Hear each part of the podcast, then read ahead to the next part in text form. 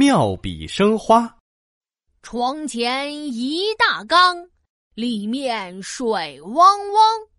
举头看房梁，低头心慌慌。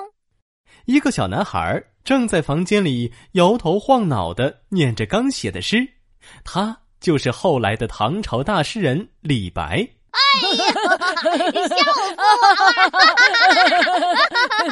了！突然，从窗外传来一阵阵笑声，两个小朋友捂着肚子笑个不停。李白呀，你写的这是什么呀？真是笑死人！是啊，什么水缸房梁的，听得我真是心慌慌啊！李白气得直跺脚。你们不要嘲笑我，虽然我现在诗写的不够好，但是以后我一定能写出很棒的诗的。从此以后，李白更努力的学习，从白天学习到晚上。啊好困啊！不知不觉，李白趴在桌子上，迷迷糊糊的进入了梦乡。然后啊，我竟然能飞了，真好玩呀！在梦中，李白随风飘飘悠悠的飞了起来，飞呀飞，飞到了一座好大好大的仙山上。天呀，这是什么地方？白云像棉花一样白，花儿像太阳一样灿烂。鱼儿在天上飞，鸟儿在水里游，真是太美了。轰隆隆，轰隆隆。哎，什么声音？嗯，那是什么东西？忽然，一只像山峰一样的巨大毛笔慢慢的从水中升了起来，好像擎天柱一样插入云端。哇，这支闪闪发光的毛笔好大好高啊！难道？难道？它就是传说中的神笔。李白张大了嘴巴，瞪圆了眼睛，看着那支神笔直发呆，心想：如果我能得到这支神笔，我就用大地做砚台，用海水当墨汁，在天空上写出最棒的诗。当当当当当当！就在李白胡思乱想的时候，突然传来了一阵阵美妙动听的乐曲。从神笔的笔尖上射出一道道五颜六色的光芒，慢慢的，竟开出了一朵美丽的七色花。我的天哪！神笔竟然会开花，太神奇了！李白满脸吃惊的看着那支生花妙笔，咣当咣当。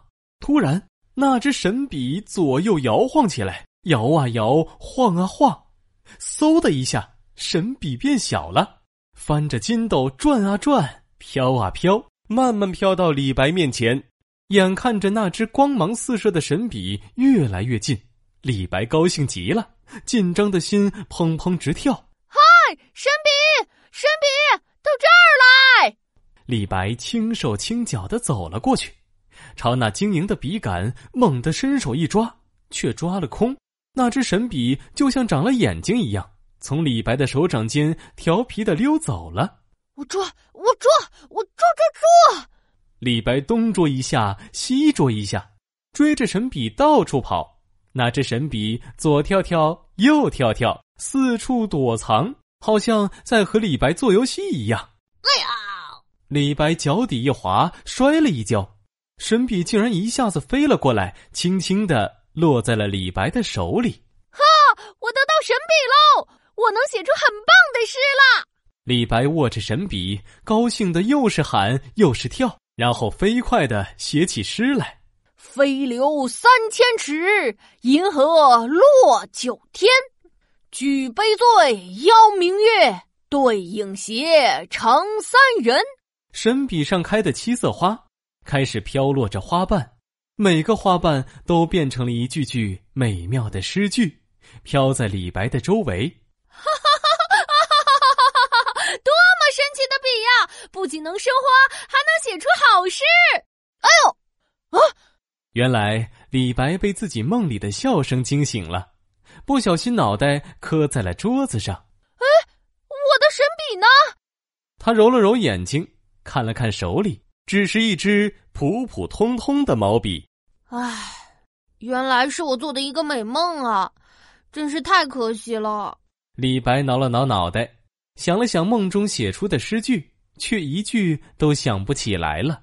嘿嘿，看来妙笔生花只是一个梦，但是这个梦给了我很多灵感，在这些灵感的基础上，我一定能写出好诗。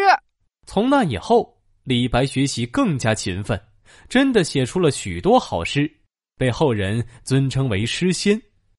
妙笔生花出自开元天宝遗事，妙笔指的是写诗作画的高超技艺，技艺高超的人能创作出好的作品。